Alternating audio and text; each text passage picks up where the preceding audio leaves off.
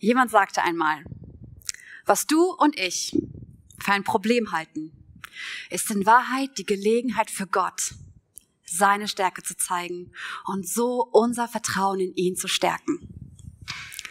Wagnis Gott vertrauen. Wage Wunder. Was ist ein Wunder? Da, wo du Gott erlebst. Das, was erstaunlich und wunderbar ist. Das nicht dem normalen Verlauf von Ereignissen entspricht. So anders, als du geahnt und gedacht oder befürchtet hattest. Jedes Ereignis, in dem Gott seine Stärke sichtbar macht und wir ihn erkennen können, ist doch ein Wunder. Die Kundschafter sind von Rahab zurückgekehrt. Wir haben es letzte Woche gehört. Und sie berichten Josua, Gott hat das Land in unsere Hand gegeben. Sie erkennen, Gott hält sein Wort, das er damals vor vielen, vielen Jahren Abraham gegeben hat. Das Land liegt nun vor ihnen. Jetzt fehlt ja eigentlich nur noch der entscheidende Schritt. Und der ist noch nicht dran. Das Land ist ihnen sicher. Aber noch stehen sie auf der anderen Seite des Flusses und kommen nicht rüber. Das Ziel zum Greifen nahe. Kennst du das? Und jetzt? Vor zwei Wochen las ich in der Küche von meiner Mama den Spruch, der mich zum Schmunzeln und zum Nachdenken gebracht hat. Je weniger wir die Dinge reifen lassen, desto öfter müssen wir in einen sauren Apfel beißen. Drei Tage lässt Gott sein Volk vor diesem Fluss warten. Drei Tage zwischen dem alten und dem neuen Leben. Drei Tage zwischen Tod und Auferstehung. Manchmal lässt Gott uns warten. Mich zumindest. Nicht um uns zu ärgern, sondern damit wir uns innerlich vorbereiten können. Damit wir keine eigenen Versuche wagen. Damit wir auf Gott warten. Damit wir von ihm dieses neue Leben, damals das neue Land und das, was Jesus uns schenkt, von ihm erwarten. Warten. Und dann spricht Gott durch Jose zu seinem Volk. Und er sagt in Jose 3, Sobald ihr seht, dass die Lade Jahwes, die Lade eures Bundes mit Gott, von Priestern aus dem Stamm Levi getragen wird, dann brecht auf und zieht hinter ihr her. Sie wird euch einen Weg zeigen, den ihr vorher noch nie gegangen seid. Ihr dürft der Lade aber nicht zu nahe kommen, sondern müsst einen Abstand von etwa 1000 Metern zu ihr halten. Eine Flussüberquerung. Das kennen wir doch. Das haben die Vorfahren schon mal am Roten Meer erlebt. Also, kein Problem für Gott. Hat schon mal das Wasser geteilt, kann er jetzt auch machen. Und doch sagt Gott, ihr kennt den Weg nicht. Deswegen gehe ich euch voraus, weil ihr seid diesen Weg noch nicht gegangen. Eilt mir nicht voraus. Braucht ihr auch nicht. Ich gehe euch voraus, damit ihr den Weg erkennen könnt. Immer wieder mal bin ich mit Kindern draußen unterwegs. Und dann lautet die Regel, wie könnte sie anders sein? Der Mitarbeiter geht vor. Und fast immer passiert es, dass ein paar Kinder vorausgehen und voller Überzeugung sagen, wir kennen den Weg. Und auf dieser Strecke gibt es immer eine Weggabelung. Und statt rechts abzubiegen, biegen sie links ab. Und dann kommt die restliche Gruppe auch an diese Weggabelung und sie rufen laut deren Namen. Und man merkt, dass sie total vertieft waren in ihr Gespräch und ihr Tun und drehen sich ganz irritiert um und merken, was passiert ist. Ganz ehrlich, kommt uns das nicht ein bisschen vertraut vor? Dass wenn wir manchmal meinen zu wissen, wie Gott tickt, was er jetzt vorhat, oder wir schon mal Ähnliches mit ihm erlebt haben und wir ihm aus Versehen vorauseilen. Doch Wunder wagen beginnt damit, dass wir auf Gott hören. Bevor Gott aufbricht und wir mit ihm, spricht er zu seinem Volk. Gottes Wort will uns leiten und stärken. Ohne ihn geht das nicht. Deswegen lasst uns nicht aufhören, Gottes Wort zu hören, die Bibel zu lesen, darin zu forschen, sie auswendig zu lernen und darüber nachzusinnen, immer wieder. Lasst uns nicht aufhören. Und dann erfahren wir, dass Jose und das Volk auf die Bundeslade Acht geben sollen. Die Bundeslade bedeutet, Gott ist gegenwärtig. Er ist da. Ganz nah. Die Bundeslade ist das Zeichen für die beständig treue Gegenwart Gottes. Mich bewegt das. Gott ist so anders als wir manchmal. Er gibt seinem Volk keine Wegweisung, Beschreibung mit Kritzeleien und lauft mal los. Gott selbst geht ihnen voran. Gott selbst will ihnen den Weg zeigen, weil sie ihn nicht kennen. Und ganz ehrlich, wie oft kennen wir unseren Weg nicht? Gott will vorausgehen und er geht mit dir. Wir können uns auf unsere Fähigkeiten, auf unseren Verstand, ganz ehrlich, ich mich nicht immer verlassen. Aber auf meinen Gott kann ich mich verlassen. Und dann heißt es, sie sollen circa 1000 Meter Abstand halten. Der Abstand erinnert die Menschen daran, dass Gott immer noch der große und wunderbare Gott ist. Wie nahe er uns auch kommt, damals im Zeichen der Bundeslade und heute, in dem Jesus in uns lebt, durch seinen Geist uns nahe ist, bleibt er doch der große und wunderbare Gott, dem ehrlich gesagt wirklich alle Ehre gebührt und der nötige Respekt, dass er uns auch heute vorausgehen darf. Weil er doch der Anfänger und Vollender unseres Glaubens ist, darf er doch vorausgehen. Gott will dir vorausgehen, dir den Weg zeigen. Eile ihm nicht voraus, weil du meinst zu wissen, wo es lang geht oder weil du es nicht abwarten kannst. Und wenn wir ehrlich sind, lasst uns ihm auch nicht sagen, was er zu tun hat oder welche Pläne er von uns segnen soll, sondern dass wir ihm nachfolgen. Lass uns aber auch nicht zögern, wenn Gott sagt, geh los, ich gehe dir voraus. Geh Gott hinterher. Bleib in seiner Gegenwart, bleib in Sicht und Hörweite. Bleib mit ihm im Gespräch, lies sein Wort, rede mit ihm, hör ihm zu. Hab Zeit für ihn, ganz für ihn alleine. Aber hab auch deinen Kopf und dein Herz frei mitten im Alltagsgeschehen, wenn es wuselig ist. Und dann erfahren wir, dass Gott ankündigt, was er vorhat. Ich weiß nicht, wie es euch geht. Ich bin so dankbar, dass wir einen Gott haben, der sich immer wieder ankündigt, der uns vorbereitet auf das, was er tun will. Er sagt oder lässt, lässt ausrichten, heiligt euch, denn morgen wird Yahweh in eurer Mitte Wunder tun. Um Gott hinterherzugehen, um Wunder zu wagen, braucht es, dass wir uns heiligen. Dass wir ganz Ja sagen, Gott, ich gehöre zu dir und ich wende mich dir zu, allein und ich will auf dich hören und auf dich sehen.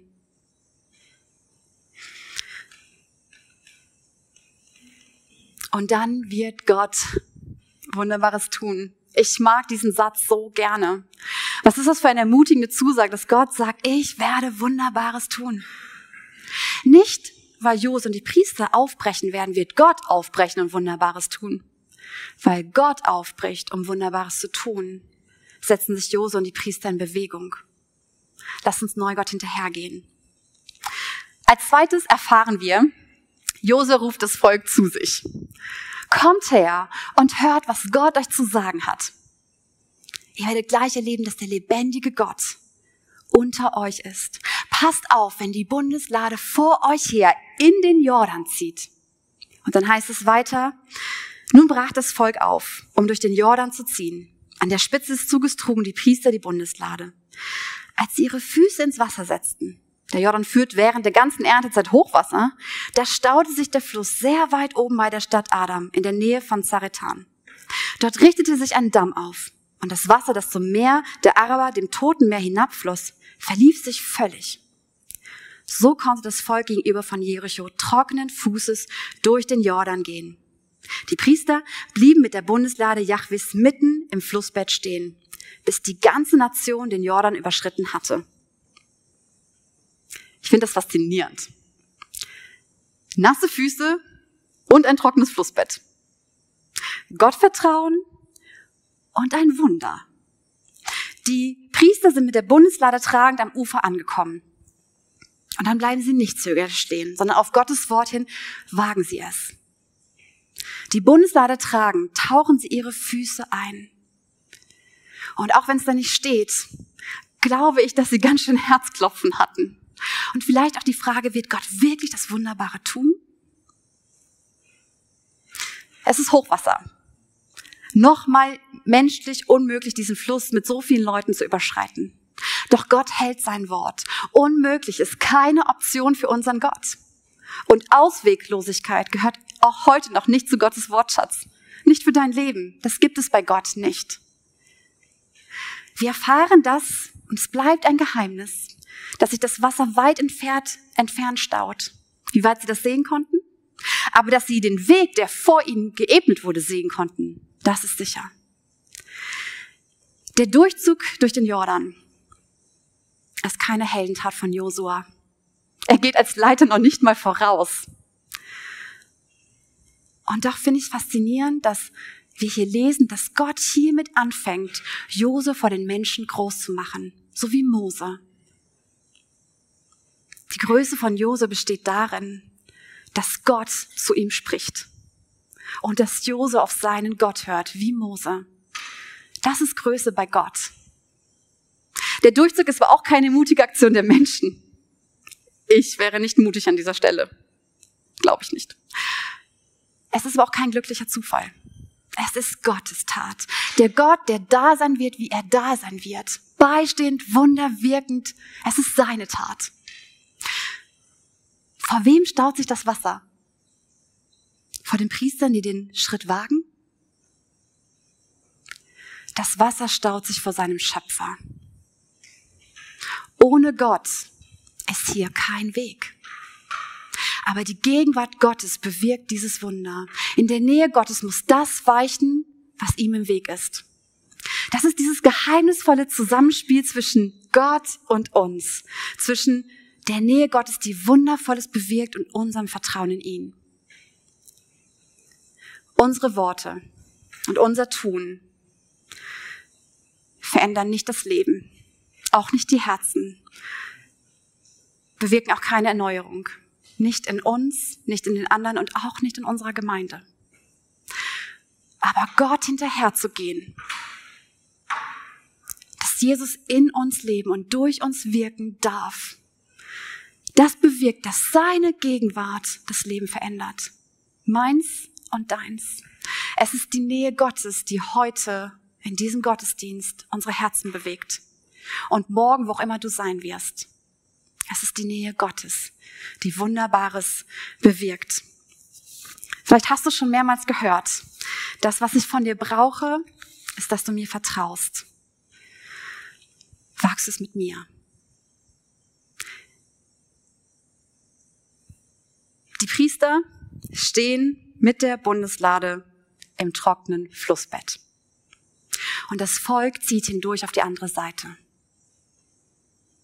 Und ich glaube, sie haben immer noch Herzklopfen. Und vielleicht die Frage, bleibt das Wasser auch lang genug weg? Ich erlebe, dass wir, wenn wir Gott erleben und er Wunderbares tut, dass dann doch manchmal die Frage kommt, reicht es aus, Gott? Die Priester stehen an der gefährlichsten Stelle und Gottes Nähe schützt sie. Und erst als Gott sagt, dass sie aufbrechen sollen, diesen Fluss nun auch, dieses Flussbett zu verlassen, brechen sie auf. Nicht voreilig, aber auch nicht zögernd. Und in dem Moment, wo ihre Füße das Ufer berühren, kommt das Wasser zurück und es ist wie zuvor. Wagst du es mit mir? Frag Gott dich. Ich werde mit dir sein. Wisst ihr, ihr habt mir an vielen Erfahrungen voraus, auch an Alter und an Glaubenserfahrung. Aber wofür ich so dankbar bin, ist, erfahren zu dürfen, dass dieses Versprechen, dass Gott da ist, kein Versprechen des Erfolges ist. Es ist das viel größere Versprechen, dass Gott wirklich mit uns ist, in allen Schwierigkeiten. Und dass am Ende immer gelingt, was er im Sinn hatte. Nicht ich, was er im Sinn hatte. Lasst uns neu Gott vertrauen und erleben, dass in seiner Nähe Erstaunliches, Wunderbares passieren kann weil er da ist. Als drittes erfahren wir, dass Jose, wie Gott es ihm vorher gesagt hat, zwölf Männer auserwählt hatte und die nun, als sie diesen Fluss, dieses Flussbett durchqueren, an den Ort gehen, wo die Bundeslade ist und zwölf Steine auf ihre Schultern tragen. Das heißt, es müssen relativ große Steine gewesen sein. Und sie bringen sie ans andere Ufer. Und dann lesen wir in Josua 4, Dort richtete Jose die zwölf Steine auf, die sie aus dem Jordan geholt hatten, und sagte zu den Israeliten, wenn eure Kinder später ihre Väter fragen, was diese Steine bedeuten, dann sollt ihr es ihnen so erklären. Diesen Jordan hat Israel trockenen Fußes durchquert. Denn Yahweh, euer Gott, hat das Wasser des Jordan vor euch austrocknen lassen, bis ihr hindurchgezogen wart. Genauso wie es auch das Schilfmeer vor uns austrocknete, damit wir durchziehen konnten. Alle Völker der Erde sollen daran erkennen, wie groß die Macht Yahweh ist, damit auch ihr eurem Gott immer mit Ehrfurcht begegnet. Zwölf Steine. Mitten aus dem trockenen Flussbett, da wo die Bundeslade stand. Zwölf Erinnerungssteine aus der Nähe Gottes, dem Ort des Wunders. Sie sollen Fragen auslösen. Wenn eure Kinder, wenn die nächste Generation euch fragt, was hat es zu bedeuten, dann erzählt ihnen, Gott hat das Wasser des Jordans vor uns ausgetrocknet. Ich weiß nicht, wie es dir geht. Mir tut es gut. Gerade wenn ich angefochten bin, vielleicht auch du.